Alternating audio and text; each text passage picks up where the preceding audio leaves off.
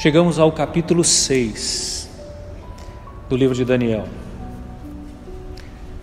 Na maioria das Bíblias está escrito Daniel na cova dos leões, mas eu quero chamar de Daniel na cova com o leão.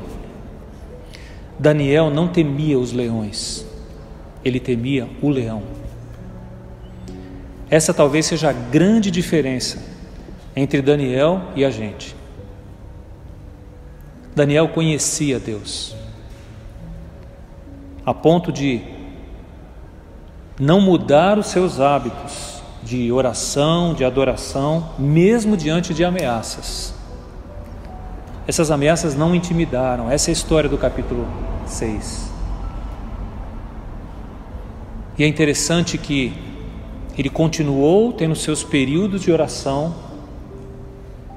ele não perdeu a paz, ele continuou agindo da mesma forma quando o rei teve que chamá-lo por pressão de outros outros governantes invejosos. Teve que chamar Daniel para ser punido. O rei parecia mais desesperado do que o próprio Daniel. Quem perdeu o sono, na verdade, o texto diz, foi o rei. Ele não conseguiu dormir. Daniel, diferente desse rei que já era outro agora, já estamos num, inclusive num outro império, mas Daniel continuou como um homem de confiança. Daniel, diferente daquele rei ou dos anteriores, conhecia as Escrituras e o poder de Deus. Ele temia o leão da tribo de Judá, o leão que poderia fazer calar os outros leões. Ele temia o Rei dos Reis, o Senhor dos Senhores.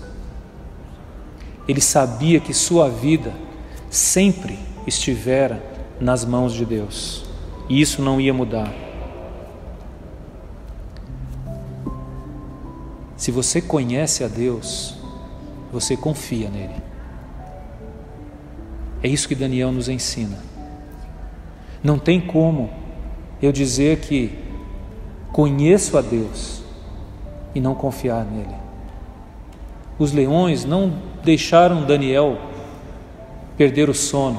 Eu não, a Bíblia não diz, eu só posso imaginar Daniel dormindo entre os leões e o rei acordado, preocupado com Daniel. Sabe quando a gente tem um Deus capaz de calar os leões e confia nele, a gente dorme tranquilo, mesmo no meio dos leões. O desafio de Daniel para nós continua sendo: conheça a Deus e confie nele. Que o Senhor abra o seu entendimento para ouvir essa palavra. Deus te abençoe.